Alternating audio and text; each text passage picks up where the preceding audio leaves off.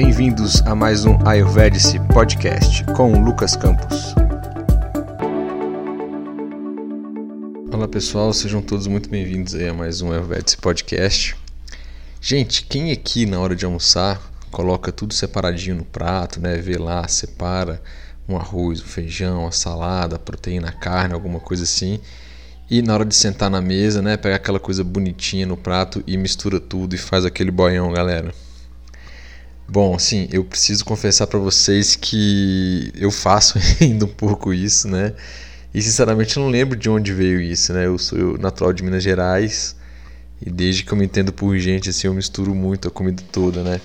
E é como se fosse ali talvez um ritual antes de começar a comer, né? Um costume, não sei se é familiar ou da infância, eu vou até perguntar para minha mãe, já que eu estou gravando esse podcast aqui na, da casa dela, uma coisa impressionante, né?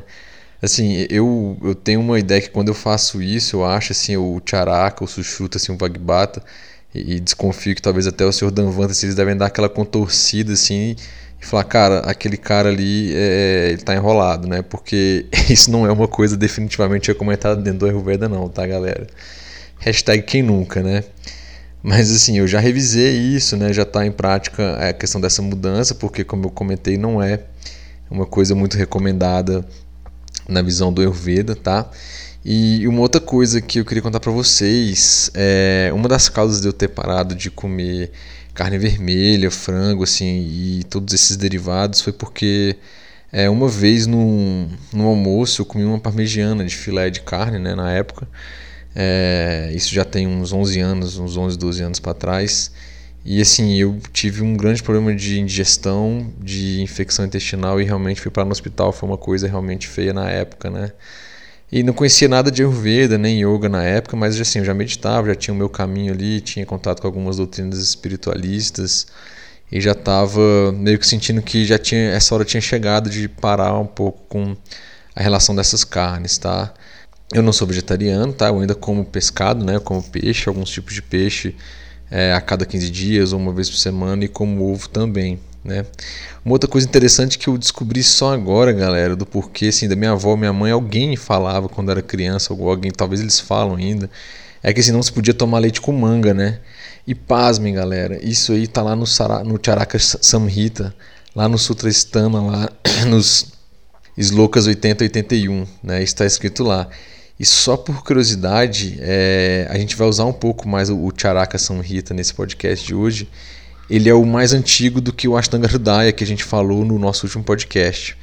De acordo com alguns autores, assim, parece que o Charaka escreveu esse tratado no século 8 a.C., né? Ou seja, esse texto vai ter aí entre 2800, 3000 anos, alguns chegam a citar isso, tá? É, esse texto, pessoal, tem 8.419 versos, né? Que a gente sabe que a gente chama esses versos de slokas e 1111 parágrafos escritos em prosa, né? No geral, a prosa ela apresenta uma análise, né? uma, uma, narra uma narração, uma linguagem assim discorrida de uma maneira contínua, tá? Então, assim, é muito incrível um texto assim desse porte de tantos anos com conteúdo tão amplo no sentido de falar sobre praticamente tudo na vida, né, da vida assim, né? E ter sido escrito ainda mais dessa forma, né? A capacidade do autor Charaka realmente ela é impressionante, é incrível. E é exatamente isso que eu trouxe para abordar com vocês nesse podcast de hoje, galera. O que, que o Ayurveda fala sobre incompatibilidade de, de alimentos, né? A gente misturar tudo ou pegar qualquer tipo de alimento e pode combinar todos eles, existe alguma contraindicação, etc. Por exemplo, por incrível que pareça, eu tive infelizmente há uns 11, 12 anos atrás esse episódio com uma parmegiana, né, que tem carne e leite, e no charaka, no, no Ashtanga Hridaya também é citado que a gente não deve misturar leite, derivados de leite com carne, por exemplo, que isso pode causar coisas talvez até mais graves. Vamos ver isso mais para frente. Mas antes de a gente começar, a gente vai fazer é, o nosso manta de praxe, ok? Então, peço que vocês aí é, fiquem mais conscientes aí do momento de agora, que a gente vai trazer esses conhecimentos do Ayurveda e vamos fazer o mantra aí em agradecimento para a gente poder iniciar o nosso podcast. Om Vasudevaya Vidmahi Vajrajaya Dhimahi Tanno Danvantare Prachodayate Om Narayanaya Vidmahi Vasudevaya Dhimahi Tanno Vishnu Prachodayate Namastê. Pessoal, só para a gente localizar aqui, é, no nosso último podcast que é, eu passei algumas dicas do Vagbata para vocês aí, a gente falou um pouco também do texto clássico do Ashtanga Hridaya, né? E aqui hoje, como eu já tinha comentado na introduçãozinha ali, o nosso podcast vai se basear no Charaka Samhita, né? E em mais ou menos duas, três publicações científicas ali. Tem duas do International Quarterly Journal of Research in Ayurveda, ok? E outro do International Ayurvedic Medical Journal, tá? E tem mais um outro do National Health Portal of India, além de um texto do Dr. J.V. Heber também e outros outros textos aí quando eu começar a publicar é, esses, esses Ayurvedas podcast aqui em texto, que eu faço um roteirinho para eu seguir, eu sempre estou guardando já as referências e aí eu posso passar essas referências para vocês. Caso alguém tenha interesse, me manda um direct aí, alguma coisa, um e-mail lá para contato.ayurvedic.net que eu também posso passar as referências de todos os artigos científicos que eu acabei me embasando ou indo lá neles para ver se realmente o que os textos estavam dizendo batia com alguma coisa científica. Eu acho interessante essa abordagem também. E aí vem o seguinte, olha só. Quando Agnivesha perguntou: "Ó oh, mestre, nós escutamos o que você afirmou sobre as drogas, os medicamentos e as dietas, incluindo suas propriedades e ações, juntamente com todos os detalhes relevantes. Nós gostaríamos agora de saber em detalhes sobre as propriedades insalubres de certas dietas, ou seja, aquelas que causam desequilíbrio dos dados corporais. Aí o mestre Atreia responde: Tais drogas e dietas que são insalubres para os datos, né, os sete tecidos normais, e para os doxos do corpo, na verdade, são opostas ao desenvolvimento adequado de tais elementos teciduais e doxas. E aí que ele elenca cinco, cinco possibilidades. Primeiro, algumas agem em virtude de suas qualidades mutuamente contraditórias. Segundo, algumas por tipo de combinação. Terceiro, algumas em virtude do método de preparação. Quarto, algumas em virtude do local, né, a região, a parte do corpo, a época e a dose. E por último, algumas por sua natureza inerente.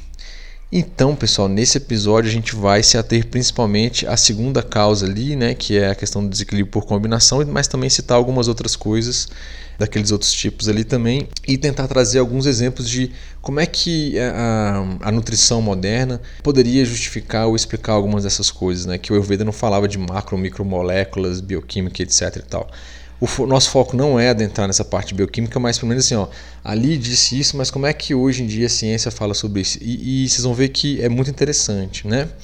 E eu não sei se vocês perceberam, mas o diálogo que eu falei agora, acabei de falar, entre Agnivesha e Atreya, acima ele ocorreu entre o mestre, né? É o é, Purnavasu Aitreya, ou Krishna Atreya, como ele era conhecido, e o discípulo Agnivesha, ok? Mas no Charaka Samhita, o texto vai além disso também, né? ele é um texto muito intrigante, pessoal. Ele é apresentado, é, além dessa forma mestre-discípulo, né, de, em diálogo, de outras duas formas também, como registro dos textos, né, registros de um seminário, um debate, e também como uma narrativa de instruções. Tá? Então, assim, pode acontecer de, no decorrer dessa leitura desse texto clássico, você se deparar com essas três modalidades de escritas. Né? Então, é o seguinte: qual que é o termo técnico, né, assim dizendo, que no Ayurveda a gente chama né, quando a gente faz misturas que são incompatíveis? Né? O termo é, oficial é chamado de Virudha Ahara, ok? A palavra Virudha significa contraste ou oposição. E a palavra Ahara, né, ou Ahar, significa dieta ou comida. Então daí a gente tem a noção de que algumas combinações entre os alimentos, né, estão em contraste ou oposição, ok? E como citou o Charaka, elas vão provocar o desequilíbrio aí dos dados, né, dos tecidos normais e para os doxos do corpo. E cabe a gente trazer e lembrar aqui que no nosso último podcast, né, fazendo uma ponte lá com a Ashtanga Hridaya, né, lá no Sutrastana, capítulo 1, no Sloka 6, ele diz o seguinte: Vata, Pita e Kapha são os três doshas. Em equilíbrio, eles sustentam o corpo e em desequilíbrio, eles destroem o corpo. Então, dá para a gente ter uma ideia que se a gente faz combinação de alimentos que vão é, desequilibrar os nossos doshas, os nossos tecidos, então eles vão acabar provocando o quê? Um desequilíbrio dos doshas e com isso vão destruir o corpo, né, nas palavras ali do é, Vagbata, ok? Bom, no sloka 84 do capítulo 26, Sutrastana do Charaka Samhita, é informado que existem 18 tipos de combinações incompatíveis, que podem ser daqueles cinco tipos acima que, que eu falei ali é, agora há pouco, né? A gente vai abordar algumas aqui, né, mas a gente deve sempre ter em mente quais ideias? Dos 10 pares de atributos, né, os 10 pares de, de opostos, né? A questão também do Agni, a questão do Shamanya Vishesha Siddhanta, né, que é semelhante aumenta semelhante, oposto trata oposto. Então a gente vai ver que muita coisa que ele vai recomendar com relação à alimentação é exatamente porque a gente não está percebendo essa ideia do Shamanya Vishesha Siddhanta, de que semelhante aumenta semelhante. Se você come alguma coisa quente, é, se você está num clima quente, come alguma coisa mais quente ainda, vai esquentar mais ainda mais o seu corpo, né? Essa seria uma ideia, tá?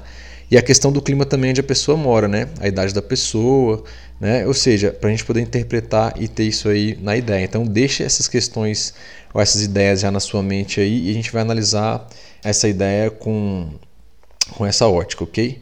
Bom, alguns exemplos que ele cita. Tem o Virya Virudha, né, que é a incompatibilidade de potência dos alimentos. Né? Então ele cita o seguinte: peixe mais leite, né, ou peixe mais derivados, e carnes mais leite. Né? Então, assim, aquela parmegiana, pessoal, do domingo, aquela coxinha de frango com catupiry, né? Ela é considerada pelo charaka uma mistura indesejada que vai causar aí problemas com os doshas, ok? Desequilíbrio, inclusive, do Agni. Tem uma que chama Samskar Virudha, que é incompatibilidade por processamento. Aí ele cita aqui, por exemplo, o mel esquentado ou usar o mel quente, né? Modernamente falando, pessoal, existe uma molécula no mel chamada de 5-hidroximetilfurfural, que a gente abrevia como HMF, né? Ela vai indicar, na verdade, a pureza e qualidade do mel, né? E de uma forma assim bem resumida mesmo, galera, se o mel ele é muito antigo, ou se ele foi superaquecido ou adulterado, a concentração dessa molécula aí ela é utilizada como indicador dessas situações que eu acabei de citar. E aí existem algumas correntes que atualmente ligam a alta concentração dessa molécula HMF tá? à questão de toxicidade e potencial, de, é, potencial carcinogênico. Né? Então vem aí então a ciência né, moderna explicar o que os textos antigos já sabiam. Okay? Então esquentar o mel tem muito a ver é, com essa questão dessa é alta concentração de HMF, ok? Existe uma legislação é, da Anvisa, inclusive, dizendo até que temperatura pode ser aquecido, etc e tal, é, mas isso não vai ser o nosso caso aqui, ok? Um outro exemplo de Santos Cabiruda, né, é incompatibilidade por processamento, é um exemplo que a gente pode trazer bem prático também é a questão de comer essas batatas chips, né, ou batatas fritas também, né, que está nesse rol aí que a gente acabou de falar. E modernamente falando, já é sabido que essas batatinhas aí, que em geral a gente leva para comer, né, nos encontros com os amigos e tal, é uma coisa de fácil acesso, ou vai passar no posto lá para abastecer o carro, entra lá na, naquelas lojinhas de conveniência e acaba pegando para ir comendo, né? É, elas podem produzir substâncias tóxicas como a acrilamida, ok, pessoal? E a acrilamida ele é um composto carcinogênico também né? E os principais grupos de riscos para é, é, que podem entrar em contato com isso aí, né? quem mais é, é, acaba sendo impactado com isso? Né? Os principais grupos de risco são fetos e lactantes, crianças, indivíduos com doença de pele, nos olhos, no sistema respiratório, no sistema nervoso central ou periférico. Então, sim, não é recomendado aquelas batatinhas chips né? e batatas fritas também que está nesse rol. Eu não sei se deram para escutar, mas tô na casa da minha mãe, tem um cachorrinho aqui, gente, nela que fica derrubando tudo aí. Se vocês escutaram alguma coisa aí, vocês desconsideram, tá? Bom, então com relação a essa questão aí de é, Samskar Viruda, a gente tem a questão do mel aquecido e a questão das batatas fritas e dos chips de batatas, ok? Um outro tipo que a gente tem chama Matra Virudha, né, que é uma dosagem incompatível. Então ele cita aqui no texto clássico mel mais ghee misturado em uma mesma, uma mesma proporção, promoção, né? Galera, assim, é, eu já fiz torrada, né? Coloquei ghee e depois, né, dela ficar mais fria assim, passei um pouquinho de mel e tal. E o meu medo de ter colocado exatamente a mesma quantidade morrer. Então, assim, a gente já sabia disso, a gente ficava assim, cara, coloquei a mesma quantidade, mas até agora não rolou nada disso. Acho que as quantidades com certeza foram diferentes, né? Até porque às vezes o mel é só um fiozinho leve ali para é, para dar um gosto, não como um tratamento, um medicamento. Mas eu dei uma pesquisada, galera, e queria saber mais um porquê. Eu achei um artigo tá, lá do International Quarterly Journal é, of Research in Ayurveda, em que bio, bioquimicamente eles fizeram é, este estudo em ratos por seis semanas. E essa mistura de ghee e mel na mesmíssima quantidade, pessoal, levou a um aumento daquele HMF, né, que eu citei ali em cima, né, que a gente falou ali em cima, e gerou assim em geral um aumento de peso, né? E também o aumento de alguns órgãos, né? Então assim tá ligado a um consumo exagerado para os padrões é, de hoje, né? E se a gente pensar que há 3 mil anos a gente não tinha enlatado, não tinha sucrilho, é, né, esses mortes da vida, esses hambúrguer aí de, de, de, padaria, de sei lá, da rua aí, né, nem congelados, pode até ser que ele provocaria é, um problema mais sério, né, mistura exata, por exemplo, de ghee e mel, né, mas hoje em dia é, não foi considerado um veneno que levasse à morte, tá? Mas sim teve relação com o ganho de peso em geral e em relação também ao aumento de, de alguns órgãos internos nessa pesquisa que eu falei e citei, isso foi feito com, com ratos, tá bom? Então, é, fica ligado que apesar de dizer lá, existe sim então algumas evidências, alguns indícios e obviamente sendo utilizado de uma forma contínua, né, durante muito tempo e na mesma quantidade aí, beleza? O nosso próximo aqui chama Krama Virudha, né, incompatibilidade por ordem. Né? Então, por exemplo, ele cita aqui no texto clássico tomar água quente e depois tomar o mel. Né? Então está muito ligado à questão anterior que a gente acabou de analisar. E além disso, tem os outros exemplos. Então, assim, consumir requeijão à noite, comer alimentos com sabor doce no final das refeições, olha aí a sobremesa, né? Na verdade, deveria ser no início, né? Pois esse sabor estimula a salivação e a questão da digestão primária e também comer o picante e o amargo no início das refeições. Deveria ser o contrário, os sabores estão ligados ao final da refeição, indicando que ela já está sendo encerrada, né? E outras substâncias envolvidas na digestão devem ser cessadas e outras incluídas aí, beleza? Então o correto é o sabor doce, não necessariamente a sobremesa, pessoal. O sabor doce ser incluído no início das refeições, né? E aí o picante, o amargo mais para o final ali é, da nossa refeição, ok? Um outro exemplo aqui que a gente tem também chama Kala Virudha, incompatibilidade por tempo ou estação do ano, né? Substâncias picantes no verão e substâncias frias no inverno. A gente não, não deveria então consumir substâncias picantes no verão e substâncias frias no inverno. Aqui, pessoal, utilizando o conceito de semelhante agrava semelhante, oposto trata oposto, né? o Shamanya Vishesha Siddhanta, a gente pode entender um pouco mais sobre isso, concordo? Então, assim, se você está no verão quente e você come comidas picantes, isso vai o quê? Fazer o quê? Aumentar ainda mais o atributo quente no seu corpo, né? E pode ter uma gravação aí do dosha pita primariamente, né? E também do dosha vata, né? Porque se a gente parar para pensar, se esquentar demais, é, usar um atributo quente e aquilo secar demais o corpo, então a gente vai ter um atributo forte do vata aí, né? Que é o atributo seco.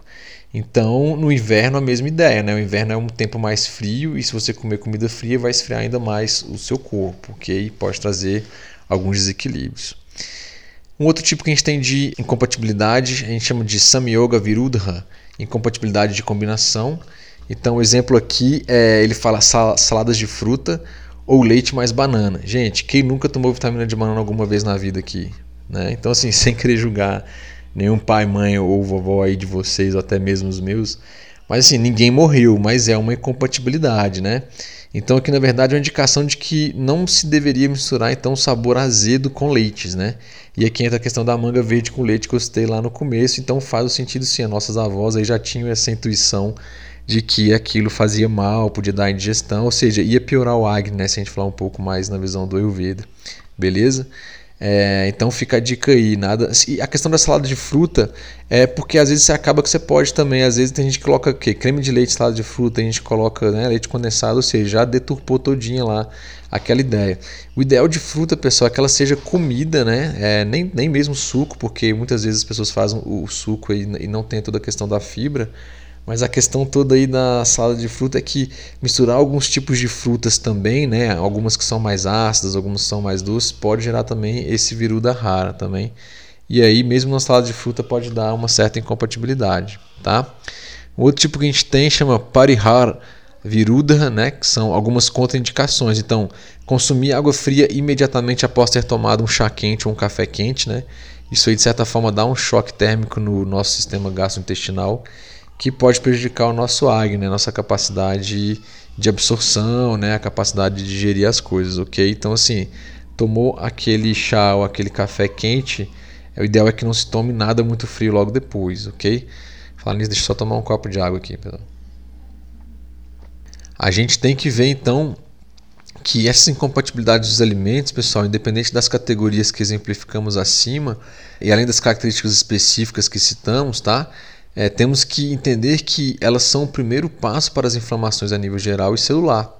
Né? E isso, assim, como a gente já sabe, para quem está acompanhando os nossos podcasts, já tem uma ideia de que isso impacta no acne, como a gente já está falando, inclusive nesse podcast, falando nos outros, impacta também nos tecidos, né? desequilibram, desequilibram os canais do nosso corpo, né? esrotamos, e consequentemente vai ter um desequilíbrio dos doxas. Né? E a gente viu que o desequilíbrio dos doxas é o que?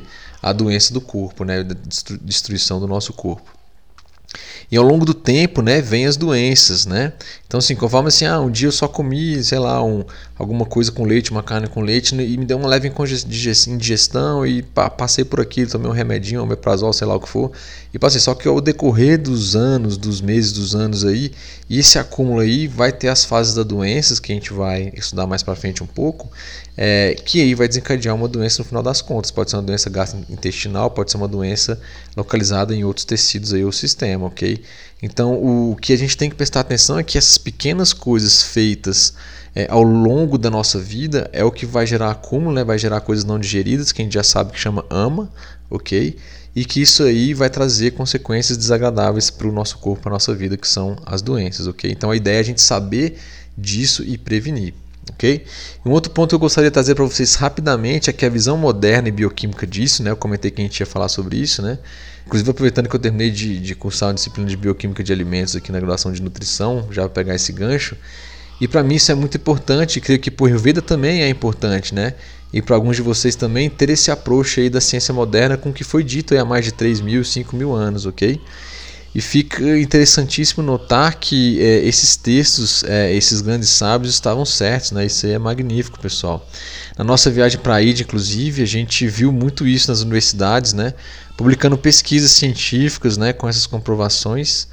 E além disso, hoje na internet, né, nos principais jornais e revistas também científicas, a gente já consegue perceber essas pesquisas, né, fora da Índia também, e publicações comprovando essas coisas que os textos clássicos da Ayurveda dizem de uma forma mais é, científica. Bom, voltando aqui para o fator bioquímico, a ideia é que consumir, por exemplo, proteínas e amidos juntos né, resultarão é, em uma má absorção, sendo que um atrasa a absorção do outro. Da mesma forma que frutas ácidas com açúcares dificulta a ação da ptialina e da pepsina. A ptialina, pessoal, tem a ver com a questão da salivação, né, que é responsável por começar a digestão química dos polissacarídeos que a gente já acabou de ingerir. ingerir e a pepsina é uma enzima digestiva importantíssima que ela é produzida nas paredes do estômago, né? E lembra que o estômago é a morada de cafa doxa, se lembram disso? Então assim, é, sendo que então a pepsina ela é, é ativada pelo suco gástrico com a função de quebrar as proteínas. Então isso pode impactar e reduzir a produção de saliva e retardar a digestão. Beleza?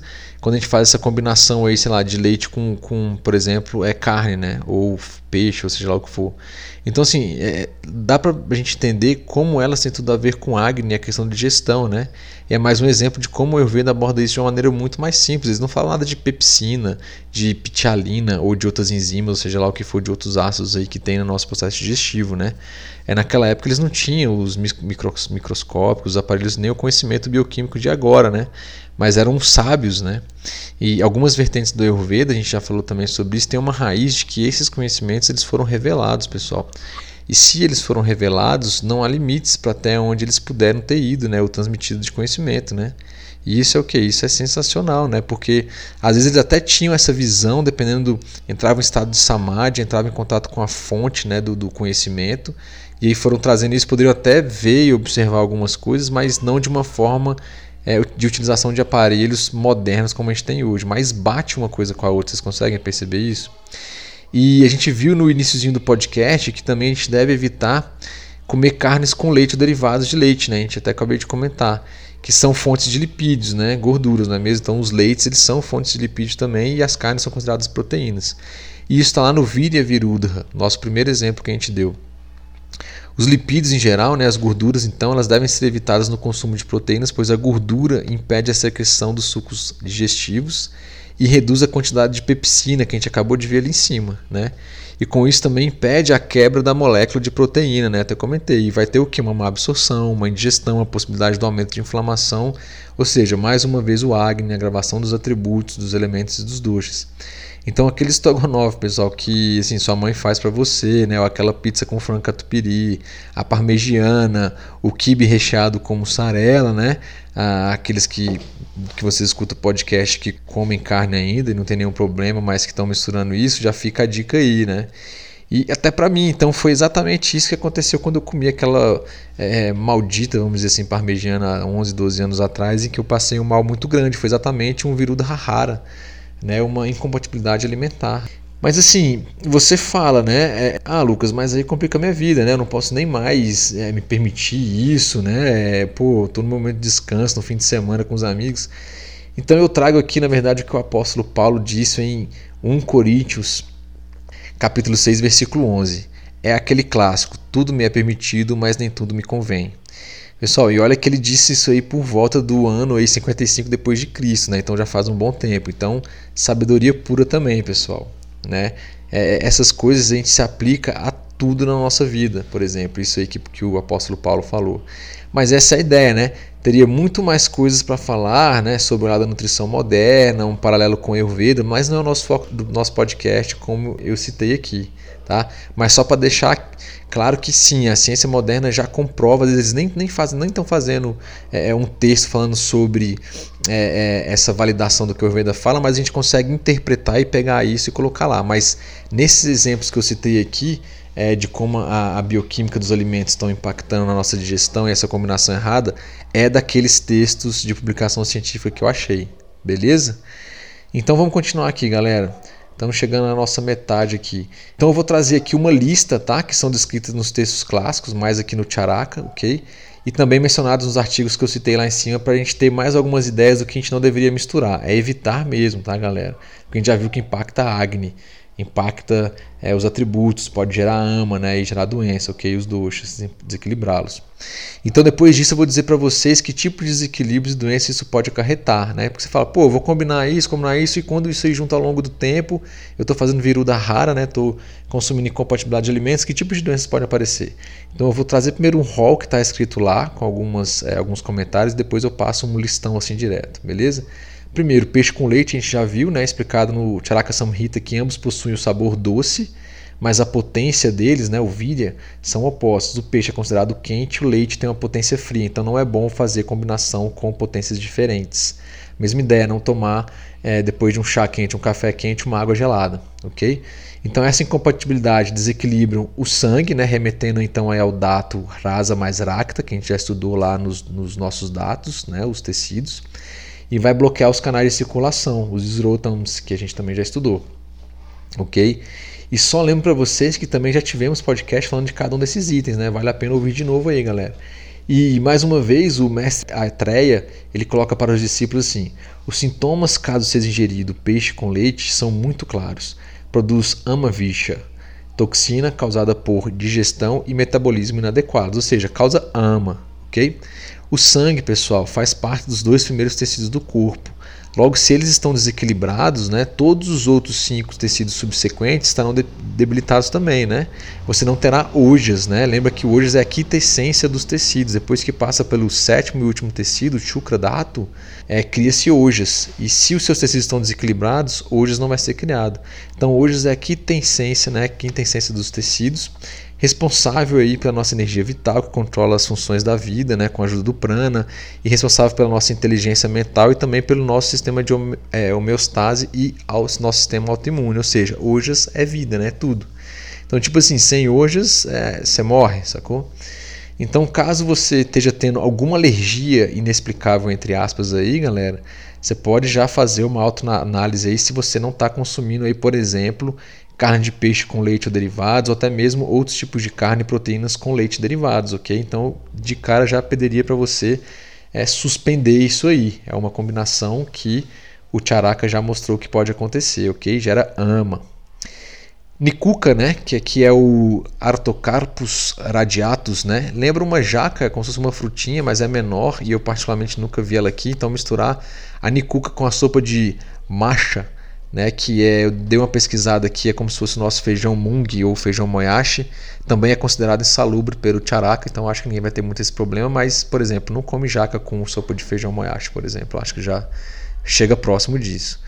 É engraçado que eles têm algumas coisas aqui, ó, carne de pomba esmeralda, né, frita em óleo de mostarda, ela é insalubre em virtude do método, de preparação. Então fica a dica, caso você vá em algum restaurante mais moderno aí, né, e eles te oferecerem esse prato, você já pode informar que, de acordo com os clássicos do Ayurveda, de acordo com o Charaka, isso é insalubre e vai causar ama. Você passa essa dica aí pro dono e pro chefe lá e, e dá uma outra dica de cardápio para eles, beleza? Ele fala também que o mel é insalubre quando utilizado por uma pessoa cujo corpo está acometido pelo calor. Eu interpreto como possível a gravação do Peter, né? Creio eu. Mas a gente pode analisar rapidamente algumas potências do mel, galera. Ele tem o sabor doce, ele tem o virya, né, a potência quente, logo ele aumenta o apetite e o fogo digestivo também, Agni Dipana, ok? Logo, se a pessoa já está quente e come mel, o Agni dela pode ficar maior ainda, mais aquecido, Tikshna Agni, ok? Ou seja, vocês já ouviram o nosso outro podcast sobre o Agni, né? Então quer dizer que ele pode ficar alto demais, pode gerar queimação, né, gerar gravação de pita. Então uma pessoa com febre, com queimação estomacal, por exemplo, no verão, não deveria ser recomendado o uso do mel. Né? Eu devo lembrar aqui para vocês que existem vários tipos de mel, né? Mel mais envelhecidos, mel mais novos, né? E todo tipo de mel. E que daria um, um podcast só falando sobre isso, né? Não vou entrar nada em detalhe agora, mas falando em mel, inclusive, pessoal, tem um documentário do Netflix chamado Rooten. E o primeiro episódio é exatamente falando das fraudes que estão acontecendo com o mel no mundo e a morte em massa de abelhas. Então eu recomendo demais. Além de ter outros episódios falando sobre outros tipos de alimento, então quem tiver interesse, acesse e curte lá. Galera, minha sobrinha acabou de, de nascer, recém-nascida. Tô aqui na casa da minha mãe e ela tá chorando um pouquinho, acabou de acordar. Eu acho que ela tá com um pouquinho de cólica. Não sei se deu para vocês escutarem aí, mas ela é linda de toda forma. Continuando aqui, carne de animais domésticos, aquáticos e que habitam locais úmidos não devem ser ingeridos juntamente com mel, sementes de gergelim, açúcar cristal, leite, rabanete, talos de lótus ou grãos germinados. E no Charaka diz que a pessoa que faz isso pode ser cometida por surdez, cegueira, tremores, perda de inteligência, perda da voz e pode chegar a causar a morte. Nessa parte final, assim, pessoal, eu penso que é, poderia ser uma alergia muito brava, né, que poderia acontecer naquela época e que não havia uma emergência para tratar esses casos assim, né? O pessoal morava em área rural, morava em floresta e tal. E poderia ter, sim, se a pessoa tivesse uma alergia muito forte, né? Poderia vir a óbito. A gente sabe que é, hoje em dia tem pessoas que têm alergias graves, né? Que pode sim vir a falecer se não forem socorridas atendidas rapidamente, né? Então é uma coisa que a gente não pode brincar com isso, ok? Mais uma coisa, o leite não deve ser ingerido após ingestão também de rabanete, alho, moringa, alfavaca, óssimo gratíssimo, o tulasi, né? É o manjericão sagrado, e isso pode causar doenças crônicas de pele. Então, olha aí, pessoal, é, é, põe essa dica na conta do Characa, ok? Mais uma para o caderno de dever de casa aí. A gente não deve misturar leite com rabanete, alho, a moringa, o Tulsi, é, que é conhecido como manjericão sagrado, beleza? Então, pessoal, dá pra perceber que o leite derivados misturados com coisas demais, pessoal, não é bom pra gente, né? E ainda mais esses leites de caixinha, né? Que não sei se a gente pode chamar exatamente de leite, mas enfim, não é uma hora da gente estar nesse tema aqui agora. Então, assim, evita leite com banana, com peixe, com carne, com melão, com coalhada, frutas ácidas, a gente já explicou porquê, com pães contendo fermento e cervejas, né? Então aí, ó, já era aquele petisco de queijo que você tanto gosta aí tomando uma cervejinha, se for o seu caso aí, trocando uma ideia com a galera. Né? Geralmente nego serve pratinho aí com esses queijinhos e vai tomar cerveja, não, não é recomendado. Evitar consumir ovos com leite, carne, né? Então já era aquele bife a cavalo. Tem uma galera que curte aí aquele bife que você joga o ovo em cima e manda brasa, já era. Evita consumir ovo com iogurte, com melão, com queijo. Então, opa, aquele omelete com ovo também está cortado, beleza? É, e evitar então leite também com peixe e bananas. Então, sei lá, se você quiser fazer uma coisa gourmet, for misturar farofa de ovo com banana, não sei se existe isso, então já era também, beleza? Evitar o limão com iogurte, leite, tomates e pepinos, beleza? Não consuma milho com uva passas, tâmaras e bananas, está lá nos textos clássicos. Nada de batatas, tomates, berinjelas e pimentões com iogurte, leite, melões e pepino. Beleza? E nem manga com iogurte, queijo e pepino, né? Então chega mais uma vez aí a indicação disso. Então, o leite, galera, o ideal é não misturar. Ah, professor, oh, professor, desculpa, não estou na faculdade. É, ô Lucas, é, é, na verdade, é, o leite é o que? Assim, pessoal, existem leites bons no Brasil, se você procurar ainda, talvez de produtores locais. O ideal é o leite ele ser utilizado separadamente. Existe a gente como a gente fazer leite medicado com algumas ervas também, e aí ele poderia ser consumido. Mas fora isso, é, não é recomendado não, ok? Mas assim, é, você pode pensar, né? Mas Lucas, assim, eu gostei do que você explicou, mas eu quero continuar consumindo aquele pombo frito com óleo de mostarda, né? Ou a minha parmegiana de peixe ou de carne, né? Isso pode provocar alguma doença? Seguinte, galera, a única exceção que está no Tcharaka que ele coloca é pessoas que se exercitam regularmente, né? Vamos supor, de segunda a segunda, que são jovens e têm um acne totalmente regulado, eles podem consumir viruda rara. Teoricamente, quem tem um acne muito bom, se exercita muito bem e é jovem, pode comer até brita que vai ser digerido. Né? Mas se você não se encaixa nesses, nessas três condições, então assim, galera, não force a barra, né? Pare um pouco, escreva no papel aí tudo que você comeu ontem, ou que está comendo hoje, ou que pensa em comer amanhã, faça uma análise, se tiver incompatibilidade aí, então você muda, né? Ou seja, coloca luz nessa sombra, dá uma olhada no que está fazendo. E de cara, pessoal, muitas vezes se você só cortar essas más combinações aí, talvez o seu problema já melhore muito, sua qualidade de vida já melhora muito, tá? E se você está naquela categoria que o Tiaraca falou, né? É, eu particularmente não estou, por exemplo. Então, assim, é, manda bala, né? Então, pode. O Tiaraca diz, põe na conta dele. Ele falou que pode comer sim. Mas enfim, a gente falou de algumas doenças e desequilíbrios que podem ser causados por esse consumo aí de incompatibilidade de alimentos, né? desses virudas raras que a gente viu aí, colocando no plural, ou seja, alimentos incompatíveis. Ali em cima a gente já falou de algumas, mas para ser mais direto, né, eu relacionei algumas outras aqui, né? Então isso aí está nos slokas 102 e 103 lá do capítulo 26 do Charaka Samhita do Sutrasthana, ok? Quais são as doenças que ele falou que viruda rara pode provocar, né? Que combinações incompatíveis de alimentos pode provocar. Vamos lá. Impotência, eripsela, problemas de visão, ascite, bolhosa, que é uma doença de pele, insanidade, fístula anal, desmaio, intoxicação, distensão abdominal, rigidez no pescoço, anemia dos diferentes tipos, indigestão, distúrbios dermatológicos né, de pele, distúrbios intestinais, inchaços, gastrite, febre, rinite, epilepsia e infertilidade. Por conseguinte, a, a, possibilidade de lesão do sistema imunológico também, sistema endócrino, sistema digestivo, sistema nervoso, sistema circulatório no corpo, por uso regular dessas substâncias antagônicas ou combinações erradas de alimentos. Ou seja, galera, seus tecidos estarão todos desequilibrados, e com isso os doxas também. E aí, bum, doença. Então, assim, perceba aquele rol ali em cima que eu acabei de falar, ainda os sistemas aqui agora, que pode estar desequilibrado simplesmente por combinações erradas de alimentos, pessoal. E como eu falei, faça uma autoanálise. Dá uma olhada aí de como é que você está, se você está fazendo alguma dessas más combinações e tira agora. Beleza?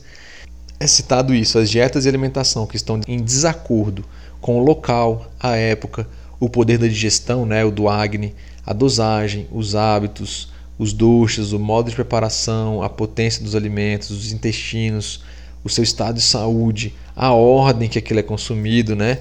as proibições e prescrições, os, o cozimento, a combinação, a palatabilidade do alimento, a riqueza de qualidade e as cegas de alimentação são todas insalubres. Então, é, aquilo que tem combinação em desacordo com isso também é, vai acabar gerando viruda rara.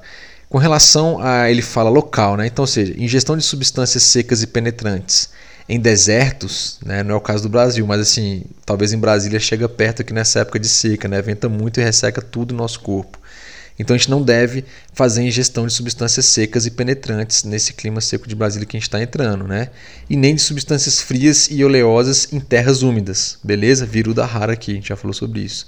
Com relação à época, é, não é recomendável, né? é desaconselhável a ingestão de substância fria e seca no inverno, ou seja, mais uma vez aqui Brasília se encaixa Assim, eu estou quase confiando que o Characa visualizou o futuro e, e já colocou Brasília no tratado. Ele só pode, porque cabe muito para cá também. E também a gente não deve ter é, consumir substâncias picantes e quentes no verão. Falamos de um exemplo lá em cima lá do quente aumentando o quente, beleza? É, inclusive, por exemplo, do mel se seu corpo já está quente. Poder de digestão. A ingestão de alimentos pesados quando o poder digestivo é fraco, leia-se aqui, pessoal, manda Agni, ok? Não é recomendado. A ingestão de alimentos leves quando o poder de digestão é penetrante ou ele está forte, ou seja, vai desequilibrar, você vai digerir aquilo, queimar, torrar aquilo lá, né? Então, ou seja, perceba que quando o seu Agni ele estiver muito fraco, e você colocar alimento pesado, você vai abafar aquilo, vai virar manda agni. A gente viu que manda agni é o início também de geração de ama, ok? E se ele está forte, ele está bom e você não se alimenta direito, ele também vai gerar ama, vai detonar tudo ali, vai é, é, processar, digerir mais do que deve, né, até os tecidos. A dosagem, a gente já falou, ingestão de mel e guia em quantidades iguais, então a gente já falou isso aí, também não é recomendado. Hábitos: ingestão de substâncias frias e doces por pessoas acostumadas com substâncias picantes e quentes, então também vai gerar aí uma contradição aí de potências, é, vai gerar ama. Doces: utilização de drogas, né, remédios, vamos dizer assim, é, plantas, medicinais, etc. Dietas e alimentações e condutas com qualidades similares aos doces, mas em desacordo com os hábitos do indivíduo né, vai gerar também desequilíbrio. Então, levar em considera consideração que aquele organismo já está acostumado, né, o que a gente chama de satmia. Então, como exemplo aqui, sei lá, o, o café com pão de queijo, às vezes, para o mineiro, né, é, ele já está acostumado, talvez não gera tanto desequilíbrio, né? Mas assim, brincadeira, tá? Porque eu sou mineiro, eu de vez em quando como pão de queijo com café, mas mas faz certo sentido às vezes. Se a pessoa já está muito acostumada, às vezes não vai ter tanto desequilíbrio. Mas eu, eu meio que vou discordar um pouco e acho que a longo prazo sim é desequilíbrio. Tá? Eu acho que a gente deve evitar sim as virudas raras, as incompatibilidades a qualquer custo aí para a gente ter uma qualidade de vida melhor. E é um passo mais simples que a gente pode fazer de agora. Bom, com relação ao modo de preparação, né? É, as dietas que, quando preparadas de uma forma particular, produzem efeitos venenosos. Né? Por exemplo, a carne de pavão lá assada no espeto de madeira de mamona. Quem já comeu aí? Se comeu, não está vivo, porque é venenoso. Né? Então, assim, gente, eu espero que vocês não façam isso. Mas pode parecer até absurdo, mas naquela época não tinha espeto de metal, não, gente. E pelo jeito eles adoravam pavão. Então, nessa possibilidade era real lá para eles, né? E a gente sabe que é, é, o pé de mamona, vamos dizer assim, é, é, tóxico, né? A própria mamona é tóxica, tá? Então, assim, inclusive não precisa nem colocar ele num. É, assar um pavão lá, só de pegar aquilo lá e dependendo da forma que você consome, é venenoso, tá? Então, por favor, é, é, não façam uso disso. Aqui foi mais para exemplificar, mas o modo de preparação tem tudo a ver. Com relação à potência, né? Substâncias com potência fria em combinação com aquelas de potência quente, já falamos, né? Vídeo peixe né? mais o leite ali em cima.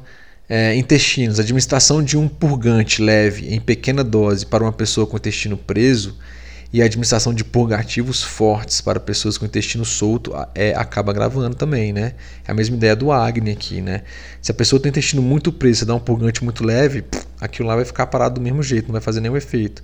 Se a pessoa está lá com o intestino é, solto e você dá um purgante ainda forte, aquilo lá vai gerar um desequilíbrio gigantesco, né? Vai ter ali caganeiro violenta, né?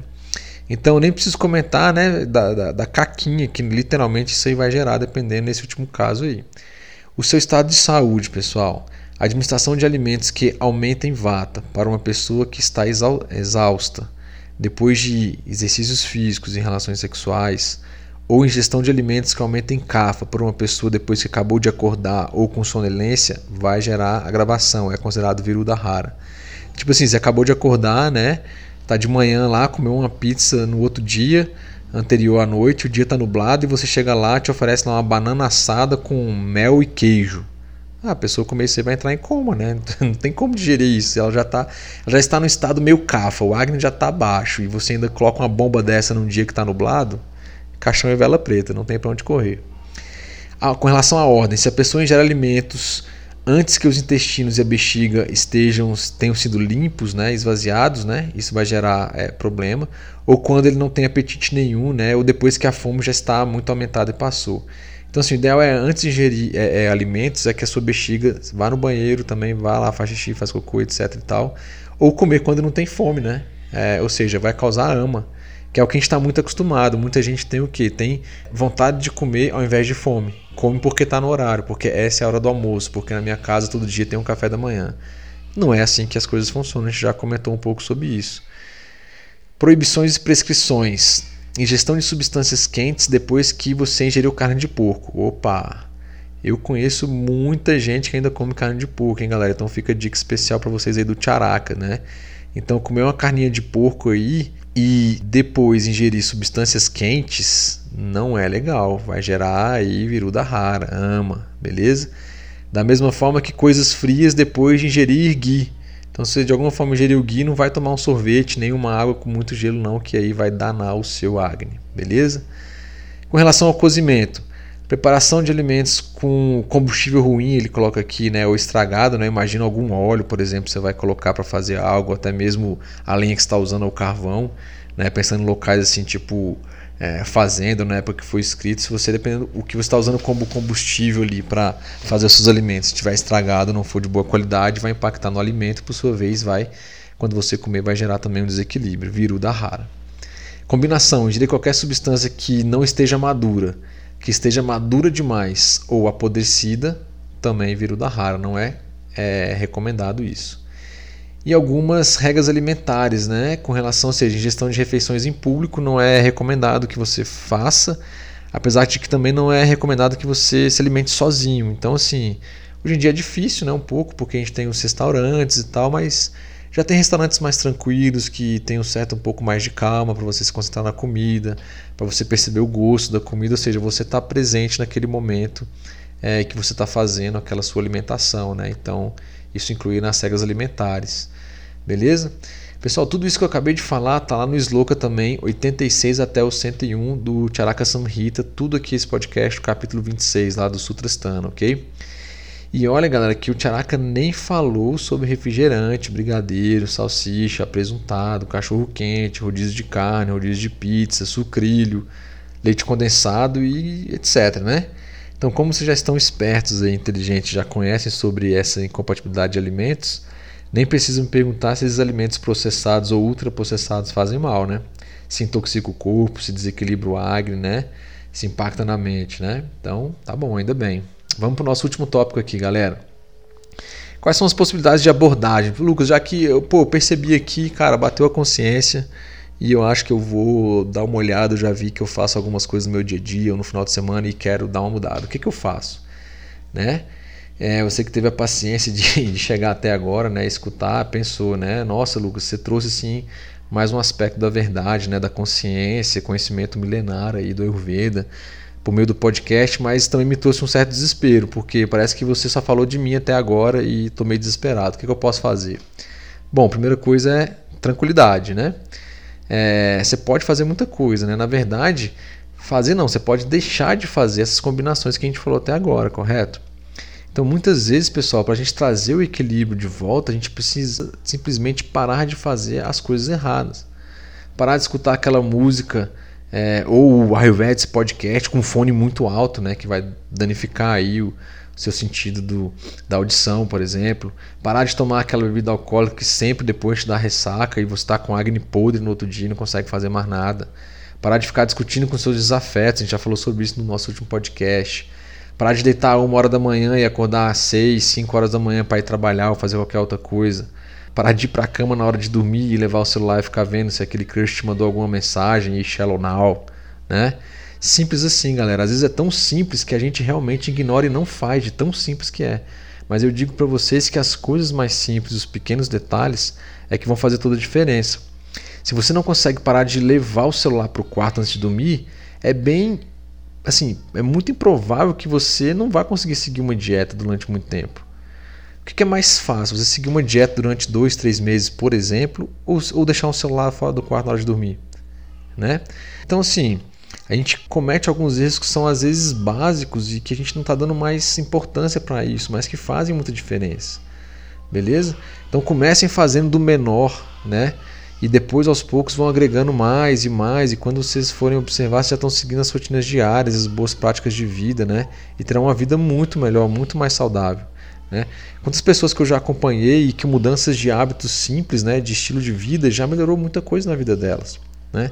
Eu poderia até falar aqui das terapias do Ayurveda, de Shodhana, de Xamana, mas que agora não precisa nem entrar no, no, no mérito que agora não cabe aqui muito. Né? Então saibam apenas que sim, o Ayurveda tem uma abordagem terapêutica, né, e de um estilo de vida para lidar com isso, né, e em casos extremos tem panchakarma, mas que neste momento vale muito a pena você parar de fazer, vale muito mais a pena você parar de fazer é, aquilo que está de errado, né, e não fazer mais coisas. Né? Então fazer uma autoanálise, ver o que dá para você mudar agora, né?